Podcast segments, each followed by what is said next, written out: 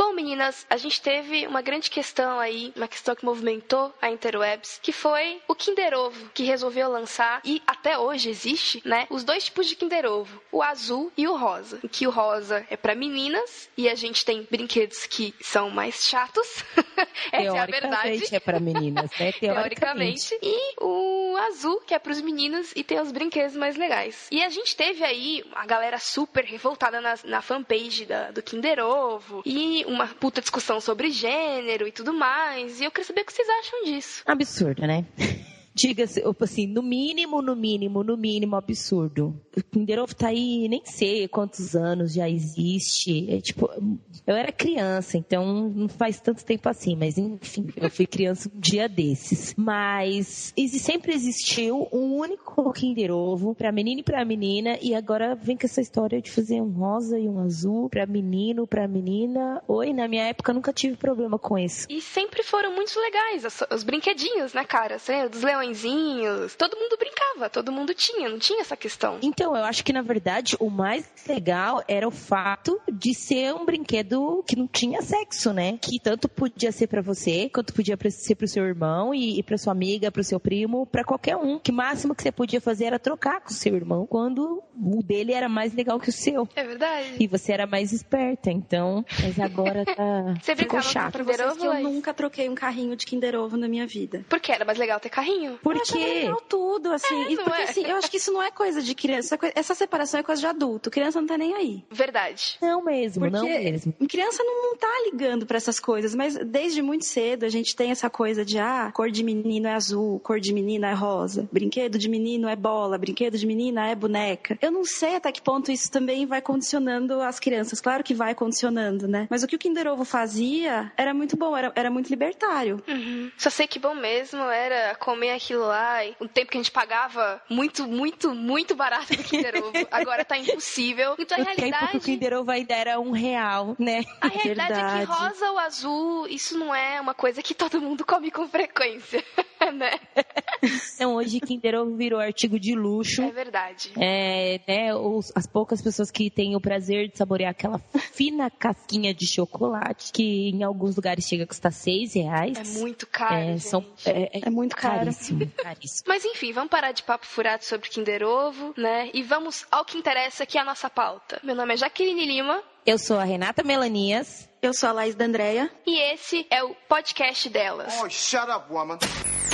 Olá, tudo bem? Ah, mas eu tendo a julgar pela aparência. Piores do que as mentiras que os homens é muito grande. Segundo, porque a mulher tem mais. Hoje falaremos de um tema muito cera, gigante. Com isso, ocorrem diversas modificações no organismo feminino. É comprovado cientificamente que as mulheres mentem muito mais que os homens, mas As senhoras não representam a mulher brasileira. É preciso dizer isso.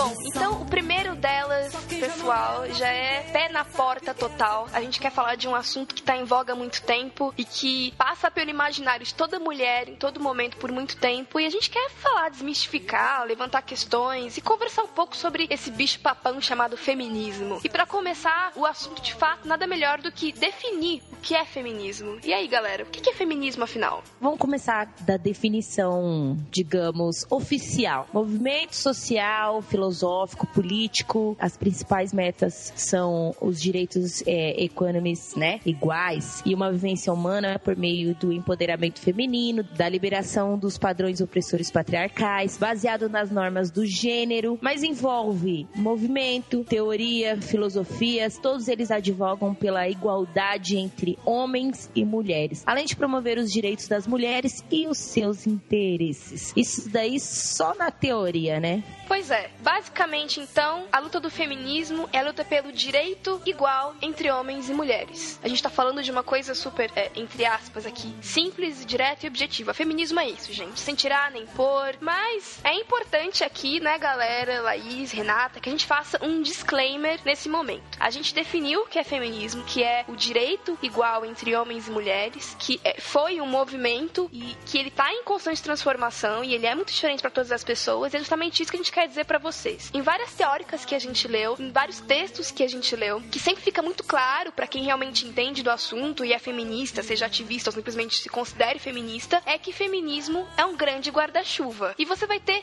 N tipos de feministas. E não é porque duas feministas existem que elas vão concordar em todos os pontos, sabe? É tipo você ser calvinista de 4 pontos, 5 pontos.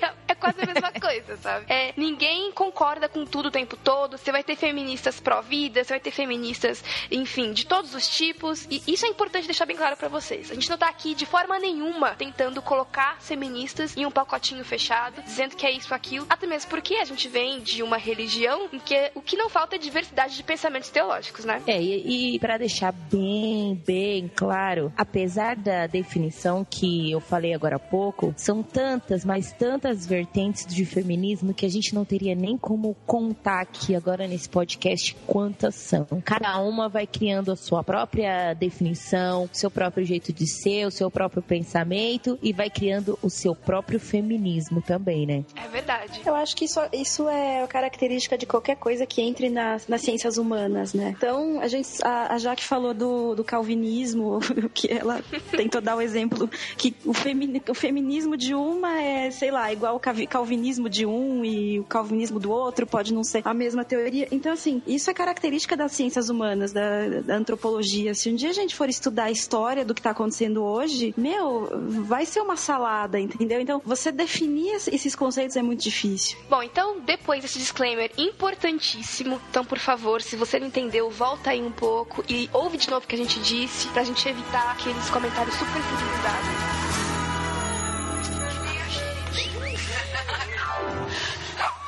She's just a girl and she's on fire. Hotter than a fantasy. Lonely like a highway. A gente agora vai para a parte histórica, né? É, é, importante lembrar que aqui nós somos três pessoas que gostam muito de, de, estudar, de aprender, de história, mas nós não somos acadêmicas específicas do assunto. Então, a gente foi buscar, sim, em artigos, a gente foi buscar em leituras de blogs, de feministas, de, de pastores, de feministas que não são ligadas à religião. Então, nosso conhecimento aqui é, foi a base para que você vá atrás do seu. A gente não tem intenção aqui de ser o tratado final sobre feminismo e cristianismo no mundo, né? A gente estudou muita coisa, aprendeu muita coisa, está passando para vocês a fim de que vocês se interessem, vão atrás e aprendam com a gente também, né? Então, para começar, a gente definiu e agora a gente vai passar então o que é o feminismo na história, né? Porque é importante incluir esse fenômeno na história para a gente entender como ele vai ter reflexos na forma como a gente vive e até na igreja, né, Renata? Isso. Eu, nas minhas pesquisas aí, eu e as meninas, a gente conversou já bastante sobre esse assunto, já entramos em pontos divergentes e convergentes. Em alguns lugares uh, eu percebi que tem gente que não tá muito ligada quando que começou esse movimento, né? Pessoal pensa que é uma coisa recente. As mulheres jogaram, queimaram os sutiãs lá na Revolução de Maio de 68 e desde então o feminismo surgiu. Galera, não. É, o negócio é muito mais antigo. Quatro séculos atrás já existiam mulheres que lutavam pela sua liberdade, pela igualdade e por todas essas questões que a gente acha hoje em dia que são comuns. Algumas delas ainda geram muita polêmica, mas antigamente era simplesmente o fato de votar. Eu vou citar aqui a Françoise Pourlon, ela publicou um livro chamado De Legalité dos Sexos, a legalidade dos sexos, isso em 1963. Então, professores de francês, me perdoem por favor pela pronúncia, tá? Desculpa. É, outras como Mary, é, Mary Wollstonecraft Não, professor de inglês não tem disponível agora. Publicou um livro, A Vindicação dos Direitos da Mulher. Nesse livro, ela denunciava que a sujeição, a sujeição da mulher era o resultado de uma natureza inferior à masculina, mas de preconceitos e tradições que se remontavam à noite dos tempos. Então, muito, muito, muito antigamente, esse assunto de feminismo e liberdade já se já rolava. É, 1848 a gente tem relato de um grupo de mais de 100 mulheres. Elas se reuniram em Nova York para reclamar que elas estavam sendo impedidas de galgar as posições na sociedade. Olha só, 1848 elas estavam reclamando que elas eram impedidas de galgar posições na sociedade, empregos melhores, o que a gente continua brigando até hoje, igualdade de salário, igualdade de tempo de trabalho. Elas, é, nesse tempo, elas notaram que elas eram excluídas e elas foram atrás dos direitos delas, que rima com esse podcast. E aí é legal também a gente dar um panorama da questão no Brasil, né? Isso. Basicamente, o pessoal costuma dividir em três ondas feministas, mas a gente vai aqui só pincelar para vocês terem uma noção. Por aqui no Brasil começou mais ou menos no século XIX e foi pelo direito ao voto, pelo direito de votar e ser votada, uma coisa que a gente só conseguiu em 32, o que é super perto, né? Se a gente for considerar é, o espaço de tempo realmente. E aí lá para 60, 70, a gente tem uma nova onda, justamente por conta de, da ditadura. Muitas mulheres feministas foram é, perseguidas porque naquele tempo o feminismo era diretamente associado a uma dissolução da família e a degradação da mulher, né? Que se a mulher ela começasse a querer ter igualdades de direito com os homens, isso prejudicaria a família e prejudicaria a visão que eles tinham de mulher no momento, né? Então elas eram bem perseguidas. E aí a gente tem uma terceira onda que vem mais ou menos na década de 90. E é mais ou menos isso que a gente tem de histórico do movimento no Brasil. Como a Rê disse, ele é muito, muito, muito antigo. Você tem aí teóricas falando sobre isso muito antes do século XIX, mas ele veio para cá no Brasil Brasil com força nesse período para que a mulher pudesse reivindicar o direito ao voto. Ainda sobre a história do feminismo no Brasil, a gente tem aqui algumas datas que são interessantes e, cara, algumas são até chocantes, a gente pode dizer. Ó, só em 1827 as brasileiras ganharam o direito de cursar a educação elementar, ou seja, o direito de ir à escola. E a admissão de uma mulher na universidade só aconteceu em 1879. Para quem gosta de futebol, mulheres só puderam disputar uma partida oficial de futebol partir de 1921. E em 64, o futebol foi proibido no Brasil por conta da ditadura. O futebol feminino, né? Foi proibido no Brasil. Cara, eu não consigo imaginar uma coisa dessa. Eu que gosto bastante, que joguei Só um comentário. Só um comentário sobre isso. A visibilidade do futebol feminino no Brasil até hoje, ao meu ver, é ridícula. Sim, é. Pífia, né? Você não vê, você não vê jogo de futebol feminino na TV, sabe? Você o que o que o que mostram é tipo, ai, uma notinha, sabe assim? Ah, ah, o time de futebol feminino do Brasil ganhou sei lá o que, o campeonato X. Mas é só. E a gente tem a melhor do mundo há, sei lá, um milhão de anos a consecutivos. Marta. A Marta. E cara, sabe? Isso não quer dizer nada, né? É muito louco. Melhor do mundo em outro país porque no, no nosso não tem, não tem espaço. espaço para enquanto pro, enquanto para os meninos. O país do futebol, tem, né? É o país do futebol com mil e trocentas peneiras, né? Que é os campinhos, os lugares onde eles recolhem os grandes artistas para homem e para mulher nada. É verdade. Saindo do futebol, mas continuando no esporte, só em 1932 o Brasil mandou a sua primeira atleta para uma Olimpíada. Foi a nadadora Maria Lenk e ela era a única mulher da delegação. Será que eles mandaram ela num voo separado? Né? Tipo, um bagão rosa? É. um bagão rosa.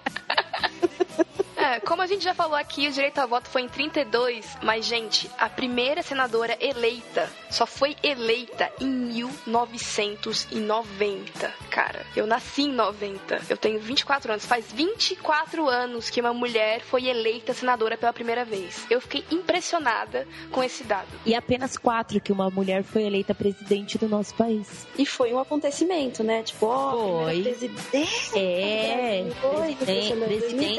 Ela gosta de chamar, ela gosta que chame ela de presidenta. Então, se ela é presidenta, se a senhora estiver ouvindo esse podcast, citamos você.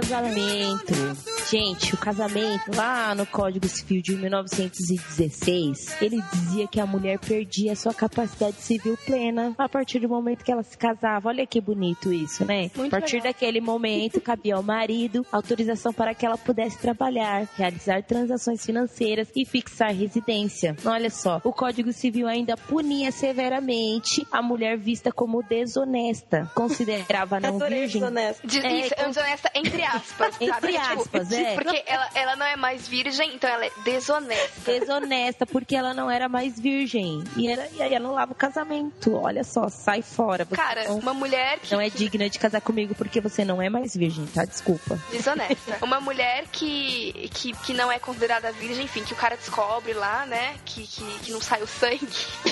tipo do Islã. Não tinha a prova, né? É, é, tipo, meu, ela podia ser. O casamento podia ser anulado e em casa ela podia ser deserdada pelo pai, sabe? E aí, tipo, a loucura maior, isso é muito louco pra gente, mas a loucura maior é que, sei lá, por que, que a mulher é assim e o homem não? E ele, muito pelo contrário, né? Se ele não fosse desonesto nos termos da lei, ele era, né, um maricas, vamos dizer assim. Não, não, Nossa, tem, é tem, muito- é tem- o oposto, E tem né? a finalização, né? A, fina, a finalização é que ela perdia totalmente o pátrio poder e aí ela era considerada incapaz juridicamente. É, criança e pessoas com doença mental e mulheres estavam todas Na mesma categoria. enquadradas na mesma categoria. Uma mulher adulta não podia agir como uma cidadã livre porque ela era casada, o marido era dono dela. Gente, Desculpa. 1916, sabe? Não é tipo, sei lá, Idade Média, né? É. uma coisa super recente, sabe? Então você dizer que não, a gente precisa falar sobre a questão da mulher, poxa vida, né? Te dou um dado de que a gente precisa, sabe? A gente precisa. Então, gente, esses dados são lá do, do Papo de Homem, é, de um texto deles, né? Apesar do nome e do- da página ser bem polêmica, tem muita gente que Papo de Homem é muito ame ou odeio, mas esse texto deles é muito legal e dá pra você, enfim, pegar algumas nuances, ler um pouco, se informar sobre a questão. É um papodehomem.com.br e arroba feminismo, os links vão estar pra vocês na postagem aqui do podcast.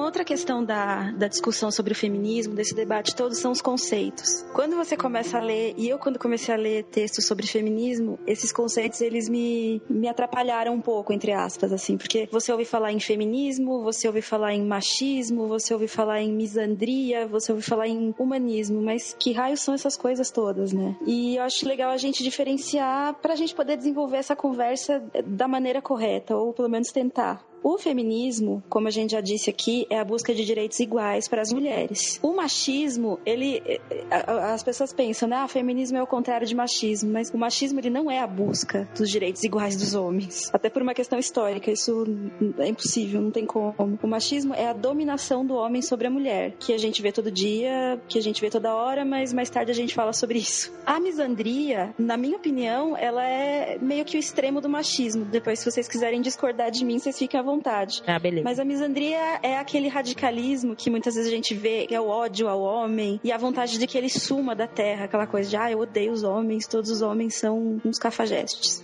Enfim. E o humanismo, ele é um, em tese, ele é mais é, é centrado, é a filosofia que preza pela racionalidade e a centralidade do homem e despreza a pseudociência e o sobrenatural. Vocês têm alguma coisa para comentar sobre isso? Então, a gente achou importante que a gente fizesse essa distinção de conceitos, porque como a Laís disse, colocou muito bem, é preciso que a gente parta do lugar certo. Que a gente não fique aqui jogando palavras ao vento, falando achismos, sem trazer pra vocês algumas coisas que são básicas pra gente começar a discussão. Mas também porque no meio das discussões a gente vê muito assim: "Ah, eu sou feminina, não sou feminista. Eu não sou nem feminista nem machista. Eu sou, não sou feminista, eu sou humanista". Então, cara, o que que é essas coisas, sabe? O que que elas estão dizendo? Porque a gente tem que minimamente, a gente espera isso de todo mundo, que a gente saiba do que tá falando, né? Por isso que foi importante, por isso que é importante que a gente é, conceitue realmente os termos para poder começar a discutir. por ser uma coisa meio macho fêmea, as pessoas tendem a achar que na realidade a gente tá falando de, né, antagonismos, mas são duas coisas completamente diferentes, né? O feminismo realmente é essa igualdade e o, e o machismo é que a gente vê, como a Laís bem disse, todos os dias aí, né? Essa questão de o homem acreditar e tá meio que no, no senso comum de que ele tem realmente privilégio sobre as mulheres, sabe? Isso seja como marido, como patrão, como um cara na rua que tem o direito de fazer fio para mim porque me viu e, sabe? Então são coisas completamente diferentes. Até porque historicamente o homem nunca teve que lutar por direitos, né? Eu, eu não, não, não, não me lembro de nenhuma sociedade em que o homem teve que lutar por direitos para se igualar às mulheres. E o contrário acontece o tempo todo no mundo inteiro e países em que hoje isso, se a gente estivesse num outro contexto, essa discussão não estaria acontecendo. Com relação a isso, eu tenho um problema com essa galera que diz: não, você não tem que falar de estupro contra mulheres, você tem que falar de estupro. Não, você não tem que falar de homicídio contra mulheres que acontece aí a torta e direito, que é parceiro, que, que vai lá e mata mulher, esposa, enfim, namorada. Você tem que falar do homicídio como um todo. Não, cara, sabe? Historicamente falando. Não, é só ver estatística, gente. Pelo amor de Deus. Historicamente falando, a gente tem um problema. E, e, ele é de gênero, sim. Não adianta eu achar que a questão do estupro é, é claro que ela tem que ser vista como um problema, tanto para mim quanto pra mulher. Mas quem é mais estuprado? Quem tá mais sujeito? Quem é que tem que se preocupar, por exemplo, em sair 11 horas da noite da faculdade para ir para casa? Quem tem que ficar olhando feito uma louca, correndo feito uma louca? Não é o homem, é a mulher, sabe? Então, é, eu acho que é burrice a gente, a igreja, fechar os olhos para isso, ainda mais com uma igreja que no Brasil é lotada de mulheres, cara. Se você pode fazer o exercício aí, você ouvinte, vai no domingo na sua igreja e olha a quantidade de homens e a quantidade de mulheres, que é muito provável que existam muito mais mulheres do que homens, sabe? Então é uma igreja que tem essa presença. A gente tem que falar dessas coisas, sabe? Não dá pra a gente generalizar tudo e dizer não, o homem, né, o homem como um todo, né? Homem e mulher, não como homem gênero, enfim. A gente não chegou nesse nível ainda. Não, eu acho que ainda não. Acho que a gente ainda tá no nível de falar, não, mulher, estupro pra mulher, feminismo, machismo. A gente ainda tá nesse. Infelizmente, a gente ainda tá nesse, nesse passo atrás aí. Na verdade, o que vai fazer isso é, ficar na cabeça das pessoas é a repetição. Porque quando você precisa, é um conceito que você precisa forçar na mente das pessoas, porque elas não estão acostumadas com isso, você tem que repetir muitas vezes, até isso se tornar natural, né? É, é a mesma coisa quando você começa a dirigir. Enquanto você não dirigir muitos quilômetros e não tiver experiência, aquilo não vai ser natural para você. É a mesma coisa de, de qualquer outra coisa que você tenha que fazer repetidas vezes para que se torne natural. Então, repetidas vezes nós temos que falar estupro para mulher, estupro, estupro para mulher, mulher, mulher, mulher. Tem que ressaltar isso mesmo, não é só generalizar a questão do estupro, a questão do aborto, não. A gente tem que incluir o conceito de mulher com esses temas para poder enraizar isso e ficar uma coisa natural para as pessoas, né? Sim.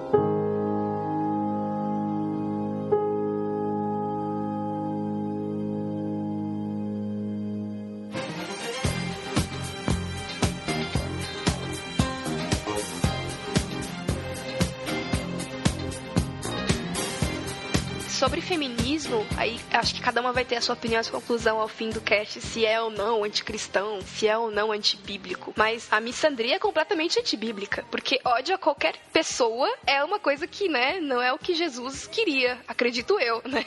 Isso é muito, muito claro, muito básico. Então essa ideia, a missandria, ela é até ela é muito utópica, cara, é uma loucura, é uma coisa meio que, não, se a gente pesquisar em alguns anos, a gente vai conseguir se reproduzir por conta e a gente vai mais precisar dos homens, eles têm que se medir a face da terra. É uma loucura, né? E você não pode achar, então, que toda feminista é alguém que tem ódio a homens, ao sexo masculino, né? Existem é, essas pessoas, mas isso não quer dizer que todas as feministas são assim. Essa parte do feminismo é a que mais está se disseminando hoje, porque eu vejo muita gente falando, nossa, feminista é chata. E algumas são mesmo, sendo muito é. sincera, é. algumas são mesmo. Com certeza. Justamente as que, as que defendem esse radicalismo, ou se não defendem, chegam bem perto desse radicalismo. Sim. E, ai, qualquer coisa é ofensa, qualquer coisa é vamos fazer alguma coisa para extinguir os homens da terra. Meu, menos, sabe? E você, você quando você faz isso, você acaba distanciando as pessoas do objetivo que você quer alcançar. Se distancia do assunto, você perde o foco é. e automaticamente aquilo se torna. É por isso que sempre quando você fala, ah, femini, as pessoas já tamparam os ouvidos, né? Não estão nem mais ouvindo o que você tá falando. Existe uma versão hoje, é ao termo, ao assunto, à discussão sobre isso. Porque virou um discurso de ódio, né? Então as, as pessoas respondem o quê? Com ódio. Não, não tem uma conversa aberta sobre as coisas. Isso é um problema, cara. Elas estão jogando é, contra si mesmas quando fazem esse tipo de discurso. Ah, só pra deixar claro que eu não sei, né, as meninas, mas não tem nenhuma missândrica aqui, tá? Ninguém é. Ninguém tem ódio, não sou inimiga dos homens. Meu Deus do céu, posso me, me reproduzir sozinha. eu amo um deles. Não, amamos em várias danças. Ah, a gente tem namorado, sim. a gente tem pai, é, a gente tem amigos. Isso mesmo, isso mesmo. Inclusive um que é o principal de todos, chamado Jesus, né? Isso. e, e principalmente porque é assim, a ordem natural da vida. Crescei-vos e multiplicai-vos. Eu ainda não me multipliquei. Pretendo não me multiplicar muito. Mas, enfim. Gente, quando elas estão achando que elas vão fazer filhos sozinhas? É loucura.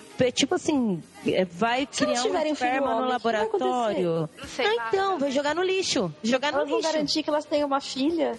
É, é, loucura, sério. Além de não precisar de homem pra, pra se reproduzir, ela vai garantir que ainda vai nascer filha mulher. E vai perpetuar a espécie dela com várias mulheres pela Terra. Ah, fala sério, né? Ai, meu Deus. Então, gente, a gente já falou aqui das definições do, do feminismo, a gente já falou que não tem nada a ver com machismo, a gente já falou um pouco da história, do do movimento, algumas datas para vocês sobre a questão no Brasil, mas existem alguns pontos importantes que permeiam toda a discussão do feminismo e que a gente quer tratar aqui com vocês, né? Quando a gente vai ler algum texto sobre o assunto ou conversar com alguma feminista, a gente sempre vê esses temas é, sendo comunicados por meio dos textos introdutórios ao assunto e a gente quer então falar um pouco deles e trazer um pouco a nossa perspectiva, da nossa cosmovisão para a conversa também, né? O primeiro dos tópicos é as diferenças entre homens e mulheres, elas são biológicas ou se elas são frutos da cultura e da criação de ambos, né, de homens e mulheres. Muita gente vai dizer que na realidade é, a gente tem essa questão de que homens são mais racionais, homens são é, mais diretos, é, são menos emotivos e mulheres são completamente o oposto, porque a gente nasce assim, é hormonal, foi assim que nós fomos criados. E já existem algumas, algumas correntes que vão dizer que não, que essas diferenças na realidade elas são fruto de uma sociedade que já acredita que as coisas são assim então a gente cria homens para serem racionais, a gente cria homens para serem menos emotivos, enquanto a gente cria mulheres para serem mais emotivas e mais sensitivas, enfim, mais de humanas e homens mais de exatas. Eu queria saber, meninas, então, o que, que vocês acham dessa dicotomia? Como vocês veem isso? E como a gente pode responder isso até à luz da Bíblia, sabe? Eu acho que são as duas coisas. Não dá para dizer que é só biológico ou que é só cultural, porque tem a questão hormonal muito forte. Basta lembrarmos da TPM, em que tudo tudo muda para nós. Claro que tem muita mulher que usa TPM para se beneficiar, para ser mal educada, para para várias coisas, enfim. Mas isso existe, isso não é lenda e é uma questão biológica e, é uma, e, e tem as questões culturais também. Igual, desde criança tem aquela coisa de ah, a cor azul é de menino, a cor rosa é de menina, meninos brincam com carrinho, meninas brincam com boneca, meninos andam com meninos, meninas andam com meninas. Então eu acho que é uma mistura de coisas. Sim. É, eu, eu penso penso da mesma maneira que a Laís. Eu acho que existem, lógico, as diferenças biológicas. Gente, não, não dá para fugir disso, né? Somos mulheres, temos hormônios femininos que mexem com o nosso corpo e com a sensibilidade, enfim. E tem as questões da criação, né? A cultura do prenda suas cabras que o meu bode tá pastando, né? Tem, é tem isso. Então não, não dá para não dá para separar isso. Não dá para achar que é tudo igual e que é só biológico ou que é só cultural. Não é, tem um pouco de cada. Cada um com as suas diferenças, cada um com as suas realidades. Mas e quando a gente fala sobre feminismo, não tem a ver com diferença biológica, né? Não tem. A gente entende que temos diferenças biológicas. A gente entende que o feminismo tem a ver mais com a questão cultural, né? Sim, eu acho que é muito isso. Você vai ter algumas que vão falar um pouco dessa questão quando entram em assuntos mais relacionados à, à origem realmente, como vocês bem colocaram dessa coisa de, de criação mesmo, sabe? De menina achar que tem é, direitos sobre meninas e se o menino é mais sensível, ele é marica, sabe? E se a menina é um pouco mais, mais é, decidida, enfim, se ela é um pouco mais assertiva, se ela não é tão dócil assim, ela é bossy, sabe? Ela é mandona, ela tá sendo. Ela é masculinizada, sabe? O que a gente vê às vezes nos retratos da cultura pop mesmo. Se você tem uma mulher que é forte, uma mulher que tem alguma posição de liderança, por por exemplo, em um jogo, ela vai ter cabelo curto e vai falar grosso e ela é praticamente um homem, só que com peitos, sabe? Então, é esse tipo de coisa que a gente tem que evitar, né? É, a gente sabe, e acho que aqui então é senso comum de que existem sim diferenças biológicas, hormonais, e que nós somos diferentes, e que Deus nos criou diferentes. Isso é fato, mas que é, a gente acredita que essa questão do, do desenvolvimento realmente do menino como um menino machistinha e da menina como uma menina que abaixa a cabeça pra qualquer coisa e acha que ter opinião tá errado porque ela é menina, também é uma questão cultural que a gente tem que definitivamente combater.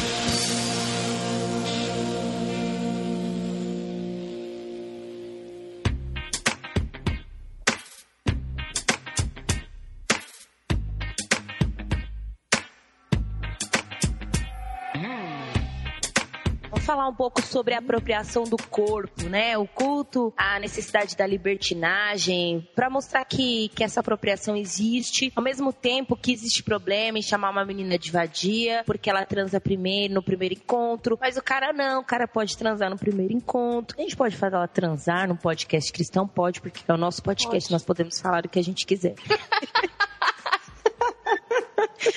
Então, como que podemos dizer sobre esse assunto? Gente, de onde tirou isso? Que tudo bem, né? Eu entendo as questões machistas, mas quem foi o, o imbecil que achou que tudo bem o cara transar? Aliás, o cara tem que transar no primeiro encontro. E ele não, e ele tem que transar com uma mulher. Sim, você fez 15 anos, 15 anos, você vai pro puteiro. Não, então, e ele tem que transar com uma mulher, não é? Ele não vai transar com um homem a primeira vez, mas a mulher não pode, né? Então ele tem que pegar uma rodada. Mas a rodada já foi a primeira vez dela com alguém. Ela teve que ter a primeira vez dela com alguém. Ela mas ela é vadia. Mas essa não vai ser nunca para casar, entendeu? Não, não é pra ah, é verdade. Essa daí ela não, não é, é pra, pra casar. casar. É, essa daí não é. A, a pra casar é aquela que nunca passou na mão de ninguém, né? Exatamente. Ai, tristeza isso. Claro que a gente tá aqui falando em termos gerais de como as coisas são, como elas não devem ser. Acho que aqui as meninas todas acreditam que a gente, se tem uma visão cristã desde o princípio da vida, ali na adolescência, se guarda pro casamento porque acredita que isso é bíblico. Mas eu acredito, de fato, que aqui todo mundo consegue fazer essa distinção e não querer, por força, enfiar cristianismo e doutrinas que são muito pessoais, pessoais que eu digo aos cristãos, no mundo, né? A gente não pode esperar, infelizmente, talvez, mas a gente não pode esperar que todas as meninas do mundo, cristãs ou não, se guardem pro casamento. Afinal, as coisas são como são e o mundo é como é e a gente só tem que viver, sabe? Tocar a vida. Então, é, a nossa indignação aqui, ela é muito mais porque as meninas são colocadas numa posição de desprestígio por fazer coisas igualzinho os meninos fazem. E eles são colocados numa posição de prestígio por isso, sabe? E existe um problema nisso, né? É claro que a gente tem o passo anterior, que é o ser cristão e acreditar que essas coisas são diferentes para nós, mas se a gente for tratar do macro, é inconcebível que uma garota, ela passe por isso. Ou que uma menina seja culpada por receber um fio-fio ou uma cantada, ou até talvez assim, tipo, uma pegada agressiva por aí, porque hoje tá difícil. Quem anda de transporte público sabe que é difícil, só porque, sei lá, tava com um vestido acima do joelho, sabe? Esse tipo de coisa, eu acho que qualquer mulher não pode admitir, sabe? De fato, você pode, por escolha sua, por convicções cristãs, talvez, não andar com vestido acima do joelho. Mas você não pode achar que a menina que anda com vestido acima do joelho, ela tá lá querendo ser estuprada, ou querendo que toquem nela, sabe? Existe uma diferença. E eu acho que é essa a nossa intenção aqui hoje, sabe? É mostrar para vocês que tem coisas que a gente tem que pensar fora da caixa, sabe? É, tem assuntos que a gente tem que tratar com um pouco mais de delicadeza. E deixar bem claro para os meninos que estiverem ouvindo esse podcast que nós somos cérebros pensantes. Não fica achando que a mulher, só porque ela é feminina, eu, a Jaque, a Laís, a gente é, gosta de maquiagem, curte moda, mas não é só isso. Porque a maioria dos meninos acham que assim, é, é isso, o que a Jaque falou. Não pode usar, eu não posso usar uma saia curta, eu não posso usar uns shorts curto, eu não posso usar uma blusa decotada. E entra também a questão do conteúdo, né? Porque se eu faço tudo isso, eu não tenho conteúdo. É só capa, né? Não tenho conteúdo. Eu não posso ser é, o que a gente vê muito. Ela não pode ser inteligente e bonita. Bonito. Porque se ela tiver. É, tem que escolher. Porque se ela tiver uma posição de destaque e ela for bonita, já vão perguntar qual foi o sofá que ela passou. O cara não. O cara, nossa, ele é inteligente, ele é bonito e tudo bem. Tipo, é normal. Agora ela não. Ela tem que ser, ou ela tem que ser feia, inteligente ou bonita e burra. Ela não pode ser as duas coisas, né? É complicado isso. E essa questão da apropriação do corpo, ela é, pelo menos para mim, muito complexa no sentido de que é, eu encaro isso como um dilema para nós cristãs, porque assim, é, realmente o meu corpo, é, eu sou solteira, né? Namoro, mas ainda sou solteira. Então, o meu corpo, a priori, ele é meu. Mas como eu já escrevi até num texto no barquinho que vai estar tá embaixo, quando eu sou cristã, eu acho que eu tenho que pensar que aquilo que eu represento também representa um pouco daquilo que Cristo é na minha vida. Não tô falando aqui que Cristo é na minha vida quando eu tô usando aquelas camisas de padre e calças e calças folgadas, nada disso, sabe? Mas é complicado isso porque a maioria das vezes as, as feministas mais extremas, enfim, mais ativistas, elas vão usar isso para dizer, velho, faz com seu corpo, mulher, aquilo que você quiser mesmo, sabe? Tipo, extravasa, libera geral, taca-lhe pau, sabe? Não tem importância, vai lá, faz o que você quiser. E assim, ok, mas a gente tem um porém, sabe? A gente tem uma questão que é importante para nós, que é aquele velho ditadinho, né? Que todo mundo sempre pensa, meu, o que Jesus faria, sabe? Como é que ele se portaria? O que eu quero passar para as pessoas? É... E aí tem muito a ver também com, com comportamento mesmo, não só com como você se veste, mas com seu comportamento, sabe? E aí isso às vezes dá um nó na minha cabeça, porque apesar de concordar com elas, é porque eu sou cristã e tenho essa posição, e aí eu não sei qual é das meninas, eu tenho que discordar com elas, sabe? Que meu corpo, ele é meu, mas biblicamente falando, ele também não é meu, sabe? Então a gente tem aí um, um perigo, vamos dizer assim, para a mulher cristã que acha que ela pode simplesmente se apropriar do corpo dela e fazer o que ela bem entender, quando ela tem que olhar algumas coisas, que não é um homem, que é aqui a questão do, da apropriação do corpo no feminismo, né? É tirar esse poder de, de controle do corpo da mulher da mão do homem, né? Nossa questão aqui não é tirar da mão do homem, mas é colocar na mão de um outro homem que é Jesus, sabe? Que aí é a nossa vida, não só o nosso corpo, mas a nossa vida, né? Eu tô pensando aqui numa coisa sobre essa questão da apropriação do corpo. Vocês não acham que em alguns casos isso é um pouco também de autoafirmação? Por exemplo, ah, você. Vamos supor, a gente falou disso agora, você vai e transa no primeiro encontro. Com aquela coisa de, ai, meu corpo é meu, eu faço o que eu quiser com ele e ponto. Só que será que isso ah, não pode ser também uma coisa de fraqueza? Tipo, ah, eu me sinto tão desimportante que eu vou fazer isso porque eu acho que eu vou ser mais mulher se eu fizer. Eu acho que aí tem meio que uma. É, tem, tem essa questão da valorização sim. De, de uhum. pensar assim, fazendo isso eu estarei me valorizando. Sim. E, mas é eu, aí. Eu estarei me valorizando e os outros também, né? Se você tem autoestima baixa, você, você, você faz uma coisa dessa, será que você não. não de uma, é uma via totalmente torta, né? Lógico. Mas você não acaba se sentindo tão especial quanto as outras amigas, as outras pessoas que você vê fazendo a mesma coisa? É, quando a Jaque fala que concorda discordando, eu entendo ela e, e eu penso da seguinte forma: é uma linha tênue, e, que é você ir pro exagero ou uhum. ir pro não exagero, no caso né, da, das missândricas e tudo. Uhum. É, ser cristã e ser mulher e ser feminista é tão fininha a linha que a gente tem que pensar que, na verdade, no nosso caso, eu valorizo meu corpo, então eu faço o que eu quero, mas eu sigo preceitos. Então eu, fa eu faço o que eu quero do meu corpo, ele é meu, eu uso a roupa que eu quero, é, eu vou aonde quero, uso as maquiagens que eu quero, acessórios, mas eu sigo os preceitos. Então, dentro do que eu quero fazer, tem aquilo que eu escolhi para minha vida. Então, eu escolhi para o meu corpo e para minha vida e para as minhas atitudes ser cristã. E para toda é, religião ou, por exemplo, não só para religião, você escolhe um determinado emprego onde você tem que usar um uniforme. Então, tem algumas coisas que, que você tem que obedecer. Tem regras, você tem as regras para obedecer obedecer. Não que essas, essas regras não são diferentes para homens e mulheres. Por exemplo, a gente tem é, igrejas em que os meninos não podem andar sem camisa, do mesmo jeito que as meninas não podem é, andar de shorts, não podem usar calça. Então, assim, você escolhe para você, a partir do momento que você escolheu a Cristo, você já sabe que você escolheu a Cristo dentro deste preceito. Aí sim, andando na, na linha do preceito, você vai escolher fazer com o seu corpo o que você quiser. Acho que é it. Exatamente isso, Renata. Acho que agora, ouvinte, deve ter ficado muito claro para você como ficou para mim. Exatamente isso que eu quis dizer, sabe? E falando um pouco do que a Laís também trouxe um pouco antes, às vezes eu sinto, e aí talvez eu esteja generalizando, galera, me desculpem.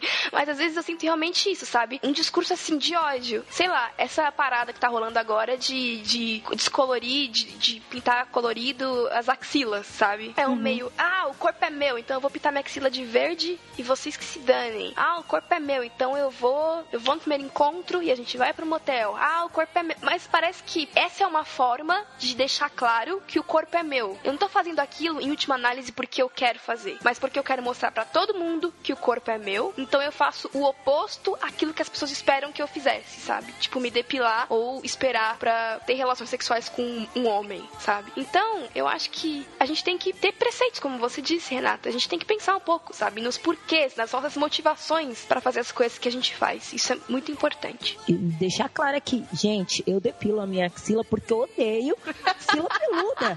Eu tenho direito de ter a minha axila depilada. Aqui, porque elas, elas querem ser extremistas, né? Tipo, é, ai, então. eu vou pintar. Ninguém precisa saber se eu gosto de ter a minha axila peluda ou depilada. Se é uma coisa para mim, não é para mostrar para ninguém, né? Depende, que... se você usa regata. é, exatamente. Aí você vai sair com você uma plaquinha. Pra praia, não tem como. Uma plaquinha explicativa, né? É, sou feminista, né? Sou feminista, tenho axila peluda.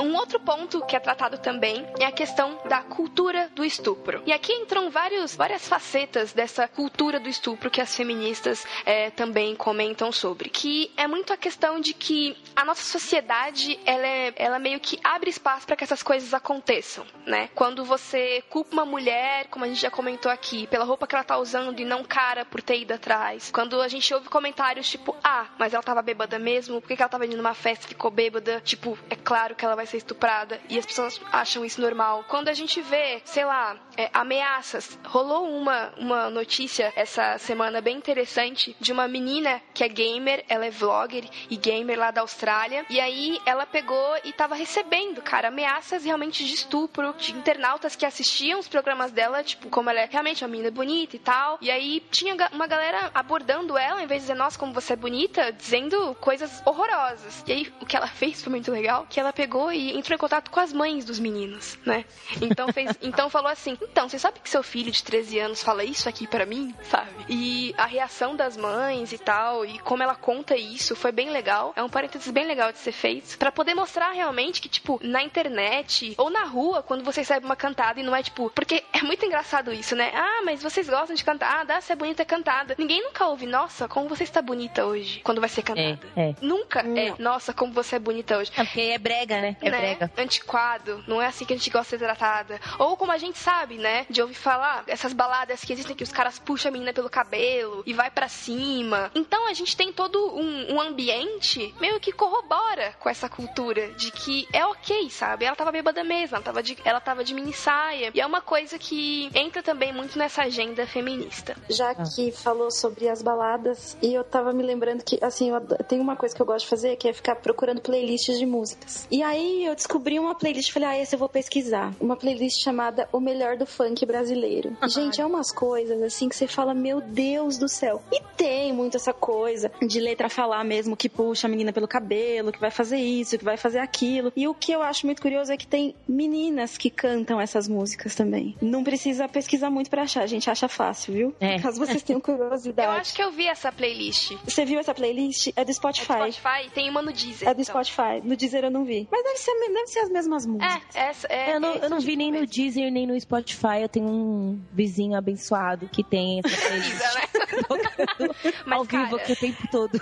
Mas assim, sempre o que me deixa intrigada é quando as meninas cantam essas músicas. Tipo, vou sair de sainha e vou pegar você, não sei o quê. Aí eu falo, meu Deus, mas é uma contradição, né? A gente falando de feminismo, a gente falando de direitos, e as meninas cantando isso e sub se submetendo. Então, é um trabalho enorme que precisa ser feito também. Sim, porque eu acho que assim, ela não tá nem pensando sobre o que ela tá cantando, sabe? Ela está cantando, entendeu? Ela tá cantando. Em última análise, partindo do pressuposto que a gente tem preceitos, pressupostos e eles não, se a gente partir da ótica feminista secular, não tem problema em ela sair de sainha e querer fazer e acontecer com os garotos. Mas assim, do jeito que as coisas são tratadas nas músicas, como você bem colocou, Laís, aí que tá o problema, sabe? É aí que Porque estimula. Não, não, não, não tem essa. Eu acho que você vai ouvir uma música, você tá num ambiente que, que já estimula, porque baile, eu nunca fui a um baile funk, mas enfim, a gente ouve histórias e vê reportagens e vê coisas. É um ambiente que, que já estimula a várias coisas, assim. Então é, é muito difícil desvincular uma coisa da outra. Porque assim, se uma menina tá cantando isso, logo todas as meninas gostam disso. Logo eu posso fazer isso com qualquer menina no baile funk. E não é assim. Exato. É. Sabe? Não é assim. É bem complicado realmente. No último caso, eu penso que principalmente essas meninas que cantam esse tipo de música, que estão aí na mídia fazendo sucesso. Oh meu Deus, que tristeza falar isso. Mas enfim, elas, elas foram levadas a pensar desse jeito, né? Porque será É, que ela quer mesmo isso? Será? É, é- é que- é a mesma coisa que a gente falou da, da Axila Azul. Será que é isso que ela quer mesmo? Ou será que, assim, enquanto ela tá cantando pra ganhar um dinheiro e as outras estão reproduzindo porque acham que é isso que ela quer? Na verdade, não é isso que ela quer. Ela quer ganhar Na verdade, dinheiro. eu acho que. É, na verdade, eu acho que tem muita, muita menina que, sei lá, até por falta de esclarecimento, de conhecimento, não vê outra alternativa possível. Porque a gente não sabe até que ponto isso é reproduzido na família, no círculo social. Então, tipo, às vezes essa é a, é a única solução possível. Tipo, ah, a vida é assim, sabe? Outro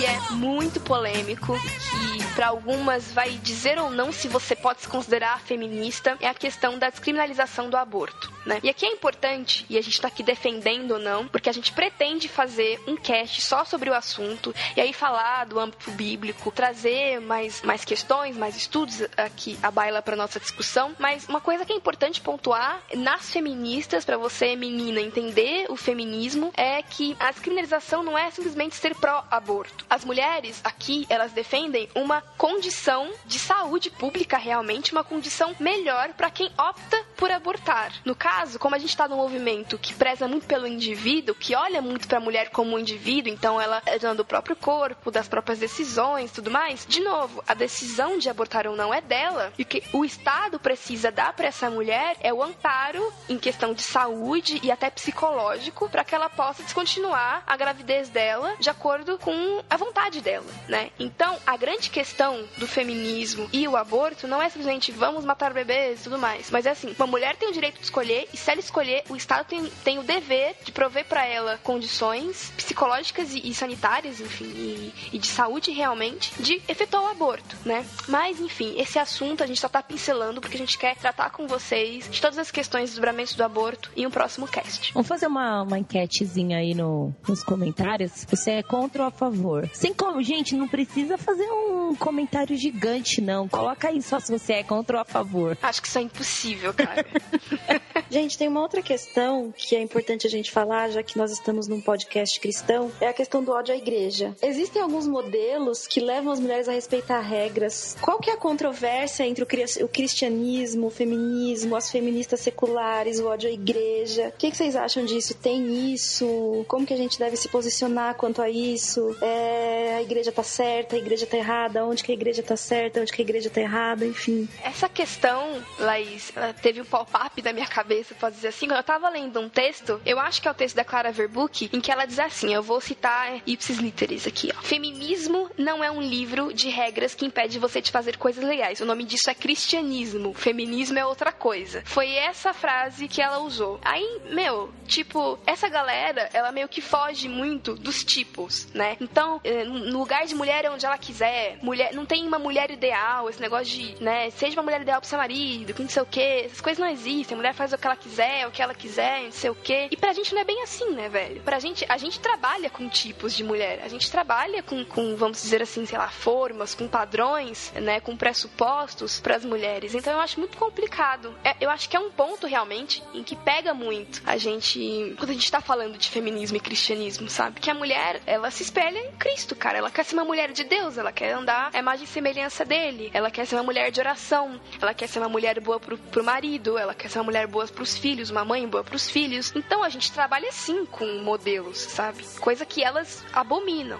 né? Na verdade, É. eu acho que tem uma confusão em tudo isso, porque a gente falou de feminismo, a gente definiu o feminismo lá atrás, e a gente chegou à conclusão de que o senso comum de feminismo não é o feminismo em si. Que nem a gente falou que, ah, pra galera, toda feminista é chata. E aí aqui acontece mais ou menos a mesma coisa. Todo cristão é ch- chato e, e alienado. É. Então, é, os dois conceitos têm uma questão de senso comum muito forte que precisa ser desfeita. Então, assim, pra maioria das pessoas que não são cristãs, a mulher cristã não é uma mulher que busca justiça, que busca ser boa pros outros, que, que busca agir de acordo com as regras. E as regras que eu falo aqui não é aquela regra, ai, você só pode usar saia, não pode usar calça comprida. É, tem que, sei lá, ficar quieta o tempo inteiro e só seu marido fala, não é disso que eu tô falando. Eu tô falando de regras de, de, de convivência em amor, em justiça, respeitando as pessoas, sabe? Independente de serem cristãs ou não. Então é isso que as pessoas não entendem. As pessoas não entendem que cristianismo é isso e não um conjunto de regras de isso pode, isso não pode. É, vai muito além disso. É bacana isso que a Laís falou, porque tem mesmo, né, essa, essa taxa cristão como chato, Tem bitolado. estereótipo, né? É, é.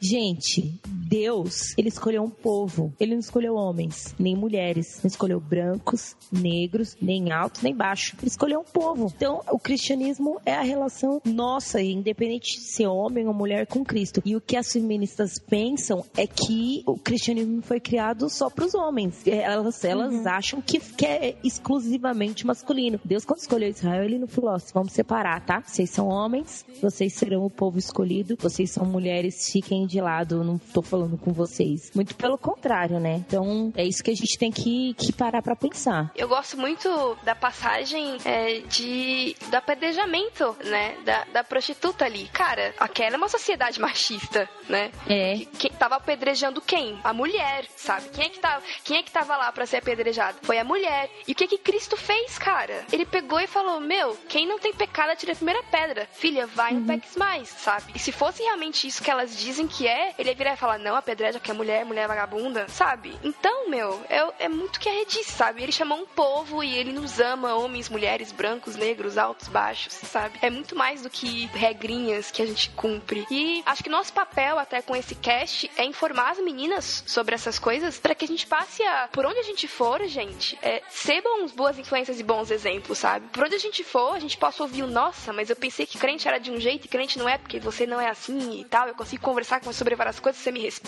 É essa a nossa intenção, sabe? Abrir a cabeça de vocês pra gente começar a impactar positivamente as pessoas que estão à nossa volta, velho. Sejam cristãs ou não, né? Essa questão do bom exemplo não é um bom exemplo de fora. Tipo, ah, eu vou sair com uma cara de santa e todo mundo vai achar que eu sou cristã e beleza. É uma coisa que vem de dentro. Sim. Às vezes você nem sabe que você tá influenciando as pessoas, alguém vem fazer um comentário pra você e falar, ah, você fez tal coisa, pra mim foi tão bom. E você às vezes nem se dá conta. Então é uma coisa que vem de de dentro pra fora. É verdade. E é bom fazer um adendo aqui de que existem feministas cristãs, tá, gente? Então, a gente tá falando aqui um pouco desse ódio à igreja, até pra poder, né, conversar com vocês sobre o que a gente já conversou até agora, essa questão toda que a gente já falou aqui nos últimos minutos. Mas existem feministas cristãs que, enfim, casam as duas coisas e trabalham em cima disso. Não quer dizer que todas nós sejamos feministas cristãs, assim, ativistas, aí cada uma tem a sua opinião, ou nem tem ainda, mas elas existem. Elas estão aí, elas têm blogs, enfim, elas estão agindo ainda. Pra poder mostrar que não é assim tão preto no branco, né? Toda feminista odeia crente, pronto. Já que existem crentes que são feministas, que se consideram feministas. Também a, a- a gente vê de tudo em todo lugar, né? É verdade. É, infelizmente, assim, na igreja tem muita, muita opressão também, dependendo da denominação, dependendo do ambiente, tem muita opressão, tem muita coisa que não é legal, mas isso não espelha Cristo. Uma coisa é, é- são certas atitudes, mesmo que elas estejam dentro dentro da igreja, que é um ambiente pretensamente cristão, outra coisa é espelhar Cristo. Então, assim, você não pode colocar tudo no, no mesmo balaio e falar, ai, todo cristão é assim. Não é assim. É, mesmo porque aí é aquela linha que eu falei, a gente esbarra na questão cultural, né? Dessas Sim. igrejas opressoras. Sim. Que, gente, não tem mesmo nada a ver com Cristo, não tem nada. É único, exclusivamente cultural. Cultural.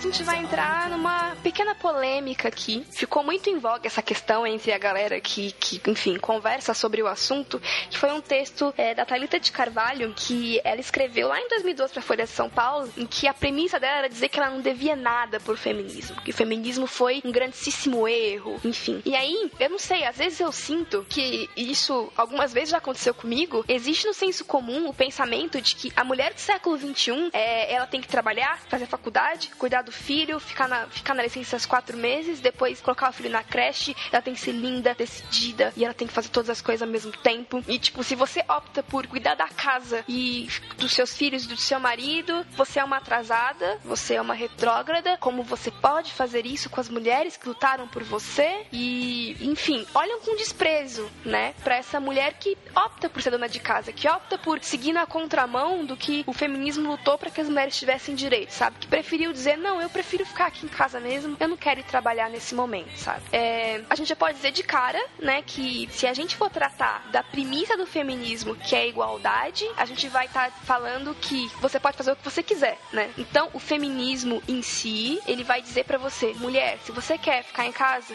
fique e seja feliz. Se você quer ir trabalhar, trabalhe e seja feliz. Mas o que a gente vê normalmente não é isso. E aí eu posso até falar de experiência própria, que eu já entrei em grandes debates com, no emprego realmente com mulheres que quando outra pessoa ali na mesa das meninas disse que queria muito poder ficar em casa cuidar da filha, foi hostilizada porque disse isso. Como você pode dizer uma coisa dessas? Não pode dar mole para marido, não pode depender de homem não, não sei o quê. Então, cara, no dia a dia, a mulher que opta por seguir nessa contramão aí, eu acho sim que ela enfrenta algum tipo de preconceito, sabe? E isso é um problema. É engraçado que assim, nem pra fazer o que ela quer, sendo dona de casa, não pode, né? Não pode nada, ela não pode nada, ela tem que fazer tudo do jeito que as pessoas acham que ela deve fazer. E aí ela não tem mais, ela não tem mais estar respeitando um, um, um, sei lá, um patrão, um, um, patriarca opressor. Agora é a própria feminista que tá oprimindo ela porque ela decidiu ficar em casa, sabe?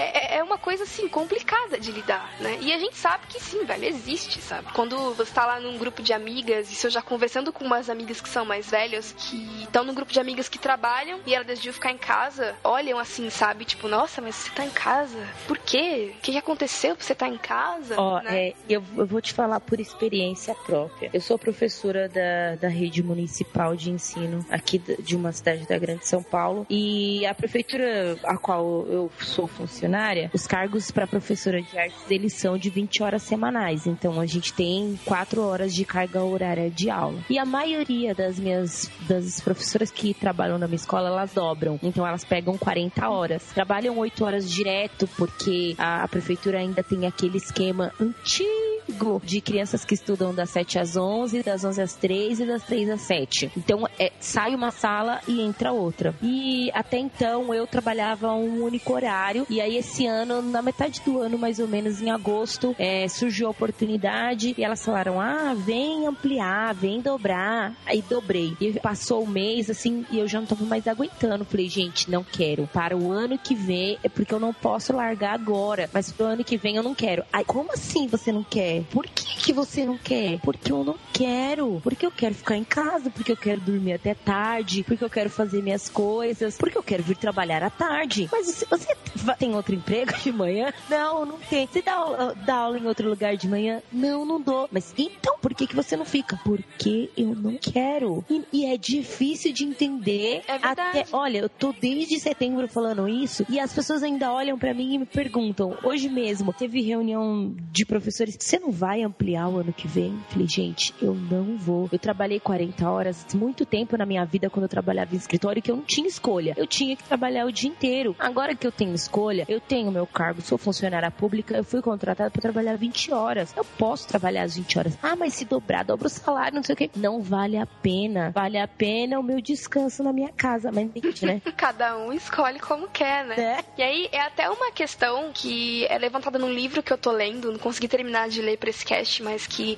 acrescenta muito aqui na- nas coisas que eu tô dizendo, que é um livro que a Ultimato me mandou. Ticlin, um beijo, Ultimato.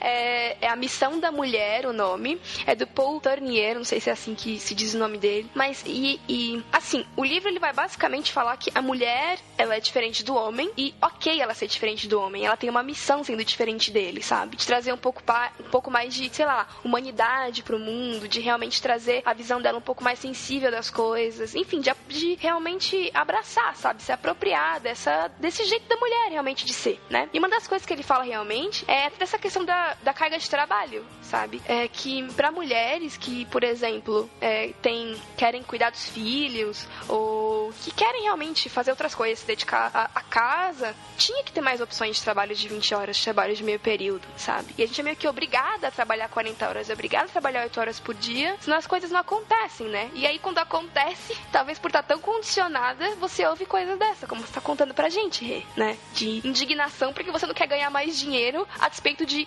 de ficar em casa, né? Não, mas é bem isso mesmo. Tipo, nossa, mas você não vai sentir falta do, do, do salário que você recebeu até agora? Não, gente, é lógico que eu vou sentir falta, mas esse salário que eu ganhei até agora não compensa as minhas 20 horas a mais trabalhadas, entendeu? Tipo, não vale a pena. As minhas 20 horas valem muito mais do que esse salário. Então eu prefiro ficar em casa. É, Mas falta de sensibilidade, né? Um pouco com a realidade dos outros, assim. Que a gente tende muito a pensar que ai, a minha realidade é a de todo mundo. Então, assim, essa galera que dobra, que, que trabalha 40 horas semanais, eles não conseguem entender a, a sua posição, porque isso não faz parte da realidade delas. E as pessoas, eu, eu não sei, a gente não. É muito difícil a gente, a gente enxergar as coisas com os óculos dos outros, né? É muito Ah, é. difícil. E o principal de, de tudo isso é que às vezes começa fazendo automático, né? Eu, eu tenho umas lá que É. faz automático. Não, não Você tem faz necessidade. automático, você faz mal feito. E faz mal feito. Faz mal feito. Faz no automático e faz mal feito. Eu acho que cada uma tem que saber a necessidade que tem de trabalhar, de ganhar o dinheiro ou de não ganhar o dinheiro e dar atenção pra outras coisas, mas sem querer impor isso pra ninguém, sabe? Sim, porque, porque às vezes ainda tem outro tópico que é tipo, por que você precisa de mais dinheiro, sabe? Uhum. Às vezes é só, sei lá. Mas precisa mesmo. Às vezes Às você vezes precisa. não. É, às vezes é só porque, sei lá, pra ter mais coisas. E pra nós somos cristãs, até que ponto ter mais coisas é mais importante do que ter mais qualidade de vida, do que ter mais tempo pra fazer outras coisas. Uhum. Sei lá, se você é mãe solteira e cria quatro filhos, talvez você precise trabalhar muito. Isso. Não sei como é isso, mas tudo bem. Mas se você não é, meu, pra que que você vai acumular? Eu não, eu não consigo conceber muito esse povo que trabalha 12 horas por dia. Eu não consigo. É complicado. Mas tem gente que gosta e se sente feliz com isso. Vou fazer o quê? É, e não larga de jeito nenhum. Eu acho, eu acho que é uma perda de tempo, de, de energia e de vida que não, não volta nunca mais. Mas Aí, de novo, a gente começa a fazer exercício de, né, deixar o outro. deixar o outro viver a vida dele. Isso. Apesar de realmente, eu, eu concordo com você que eu não entendo, né? Eu acho que tem muita vida lá entendo. fora. Tem muita vida Tipo, eu fora nunca do vou dizer pra pessoa escritório. falar, meu, é- a tentação é grande. Fala, para de trabalhar e vai viver. Só que, não sei. Fora da nossa caixa. É. Deixa eu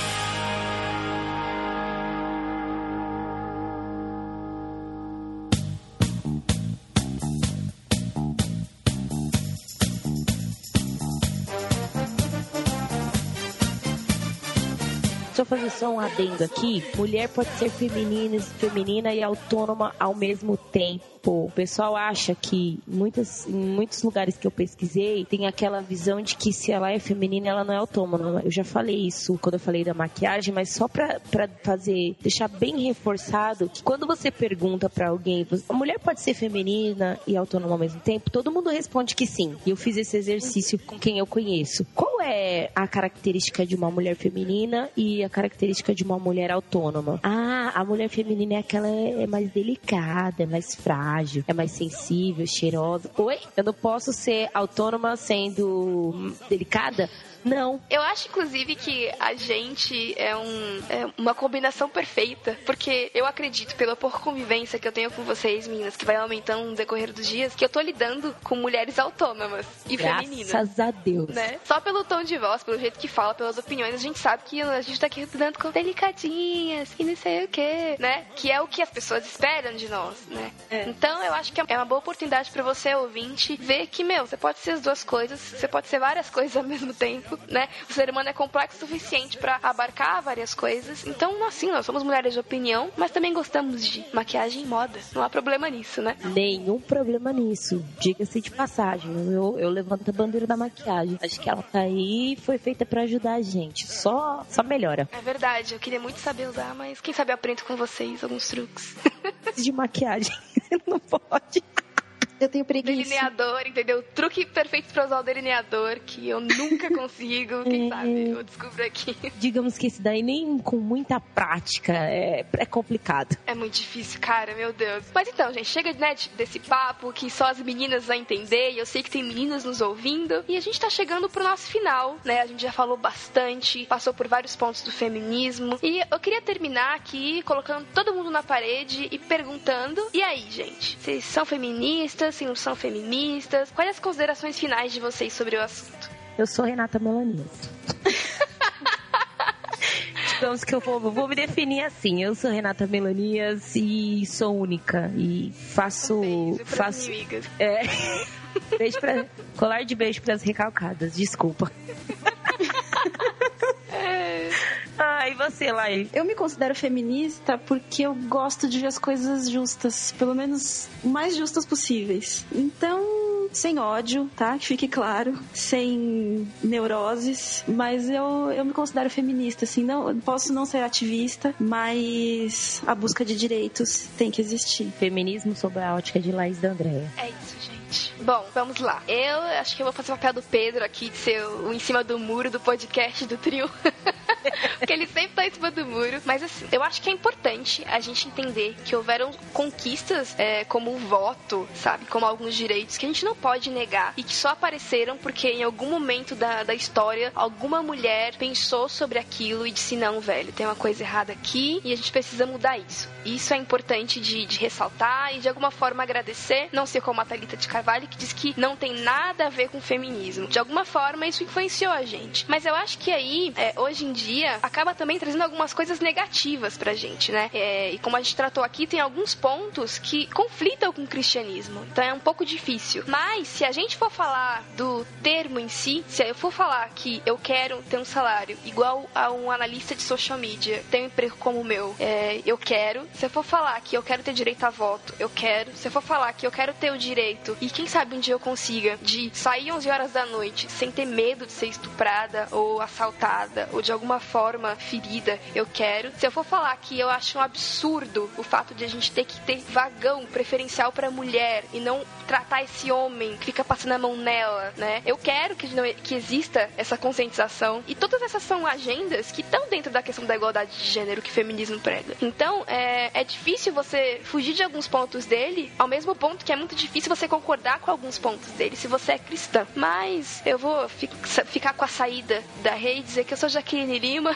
E, meu, a gente tá aqui em formação, sabe? Talvez conversando com vocês nos comentários a gente descubra outras coisas, a gente desmistifique outras coisas, a gente chegue a algumas outras conclusões. Nossa intenção aqui é passar por algumas é, esferas do assunto, lançar para vocês e nos comentários desenvolver isso, cara. E ouvir críticas e sugestões e aprender com vocês. Ninguém tá aqui dizendo que é certo que é errado, sabe? Existem algumas coisas que são certas e erradas de acordo com aquilo que nós cremos, mas nossa intenção maior aqui é deixar para você um pouquinho, uma pitada dos assuntos que a gente vai tratar aqui. Não é, meninas? Isso aí. Isso mesmo. E deixa eu fazer um último adendo aqui. Você deve estar pensando, mas e aí, Jaqueline, a questão do feminismo na igreja? E os reflexos disso na igreja? E as cristãs feministas? E o complementarismo, igualitarismo, hierarquismo? A gente vai destrinchar tudo isso num próximo cast. A gente pensou, pensou, pensou, viu que íamos falar mais do que a boca e decidiu decidimos então deixar um cast exclusivo pra gente tratar da questão da mulher, do papel da mulher na igreja, nos ministérios, no pastorado feminino e das muitas correntes que existem dentro da igreja. Então, se você quiser já dar sua opinião aí, começar o assunto com a gente, fica à vontade nos comentários, mas vai existir um podcast exclusivo pra gente falar desse assunto que também é super polêmico.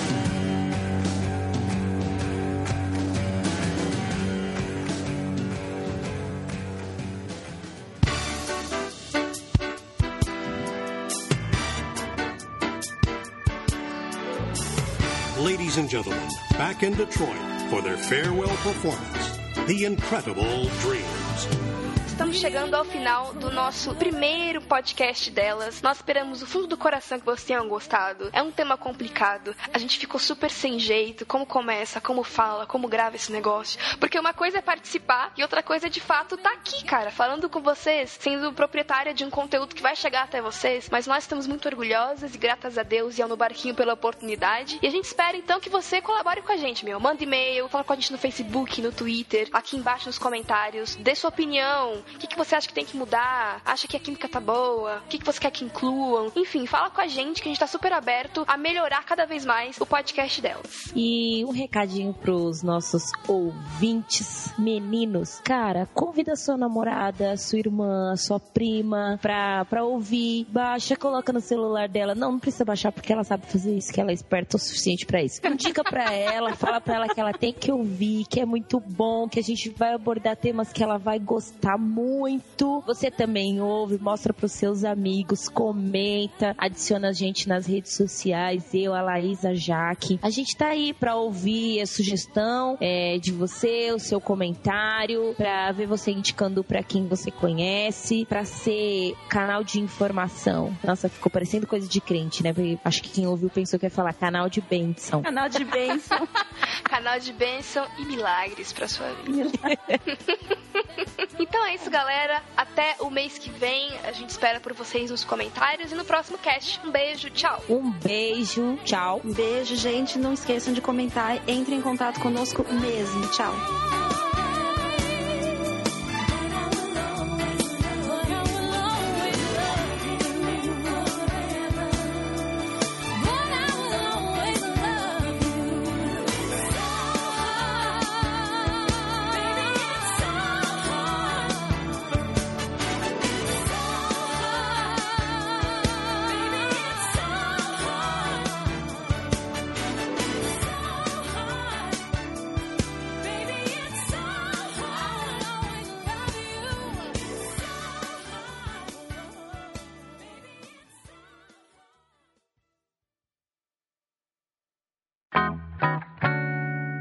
Lá, você começa. Beleza. É que eu, eu, nem sei mais qual é a vibe, mas o Thiago vai fazer a mágica da edição e vai dar tudo certo. eu acho que a gente já falou um pouco chega de fio-fio. Já, então, já falou, já. A gente, é, a gente meio que falou. É. é querem falar do estupro ou já para tipo aborto? Ah. né? São tipo, super suaves, né? É, querem, tipo... né? Ai, gente. A gente, vamos, vamos lá. vamos lá, vamos lá, alegria, energia. É, conversei com o Abner e ele citou os mamilos, mas acabei nem, nem ouvindo ainda. Ah, então, mas escuta, enfim. Tá, então vamos lá pro tópico, nós vamos parar de enrolar. Desculpa, Thiago. vocês têm mais alguma coisa que vocês querem muito falar e que vocês não não, eu acho que tá bacana. Não, eu acho que eu já interrompi vocês todas demais. Ah, imagina. eu queria. Imagina. É, é porque, meu, agora, nessa hora dá um desespero, porque, meu, quando tiver editado eu vou lembrar que eu devia ter dito tal coisa, sabe? Então, é verdade. Aí, se vocês queriam falar alguma coisa. Eu acho que já deu, né? É, é... Eu acho que é. Pode falar, Laís. Não, pode falar. Não, pode falar. Não, eu só dei risada. Não, eu ia falar. Que, é, eu já esqueci o que eu ia falar. Aí. É. Então é isso, galera. Estamos chegando ao fim do primeiro pod delas. Eu ia falar pod fêmea. então é, é que é o nome da pauta, né? Quando a gente nome não, não tinha nome. Ah, vou finalizar aqui. Não, tá Entre mortes e feridas, salvamos, eu acho.